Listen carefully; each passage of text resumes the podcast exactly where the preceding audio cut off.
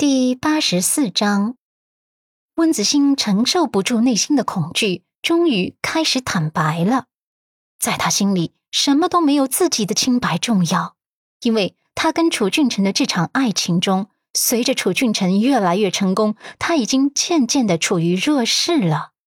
爱情中有时候也会注重一个平衡点，他的砝码不过是之前他对楚俊辰的付出和楚俊辰的愧疚。如果连自身的清白都不在了，他就会更加自卑。楚俊辰现在成功了，身边的诱惑也多了，免不了很多女孩子贴上去。有时候他拿什么跟那些年轻又漂亮、学历又高的女孩子竞争？想到这些，他就溃不成军，那些大实话就突突的说了出来。他不知道的是，对面的墙角上架着摄像机。早已将他此刻的样子记录了下来。刀疤脸男子按照之前的情节设计，详细的询问了他是如何设计策划陷害阮南希的细节。温子欣这个时候心理防线已经崩塌了，所以他把那些细节都说了出来。他差不多说完之后，脸色一片惨白，颤抖着唇瓣问对面的男人：“我我都交代完了。”你们，你们能放了我吗？我可以给你们钱的，很多很多钱都可以，只要你们不伤害我，我未婚夫多少钱都愿意给你们的。是不是阮南是那个贱人让你们绑架我的？你们别被他蒙骗了，他家现在破产了，他现在已经是彻头彻尾的穷人了，别指望他能给你们多少钱。不说，你们反过来帮我做事吧。我比他有钱多了，指不定以后我还会有很多需要你们的地方。他紧张的有些语无伦次，却不放过一线生机，试图劝说这些男人。而刀疤脸只是蹙眉，冷声问：“你为什么要这么陷害阮南希？或者说，让她声誉扫地，对你有什么好处啊？”温子欣唇角勾起一抹冷笑，但是。很快又收敛了，当然有好处。我怕楚俊辰会被他勾引了，所以我要提前让楚俊辰知道他是什么样的人，只有这样才能彻底断了楚俊辰对他的幻想。这是自卑吗？当然不是，我这是呵护我们的爱情，我这是未雨绸缪。温子欣狼狈的否认，他怎么可能让别人看出他的自卑？等他吼完之后，才意识到。刚才这说话的声音很熟悉，他眼眸中闪过一抹惊恐，然后扭头向后看去，然后他就看见了阮南希走了出来，他身后跟着陆漠北。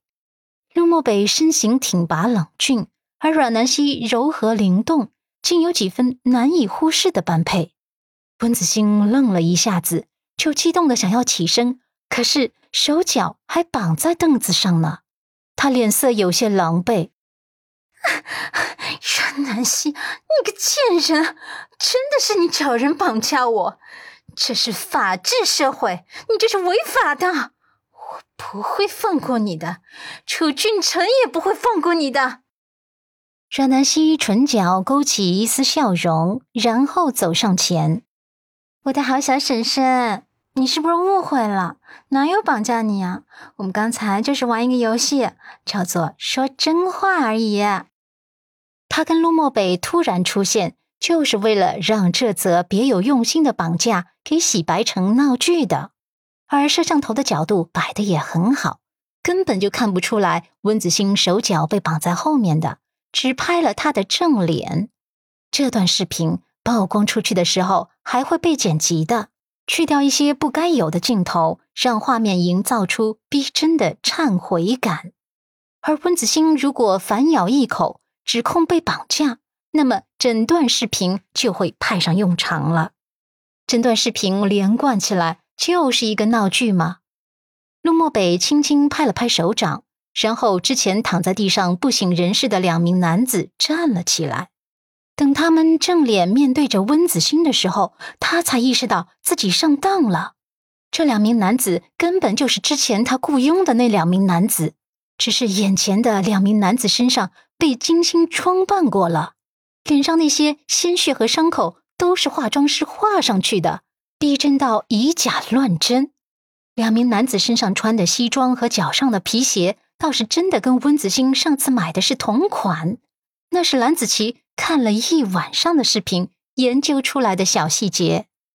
温子星本来就做贼心虚，所以看见西装和皮鞋还有那些鲜血后，就开始慌乱了，理智一点一点的涣散掉。其实那两名男人身上的鲜血都是番茄汁。他的脸色唰的一下子比白色油漆都要白，他咬牙：“你，你，你们阴我！”阮南希又笑，上前为他解开绳子。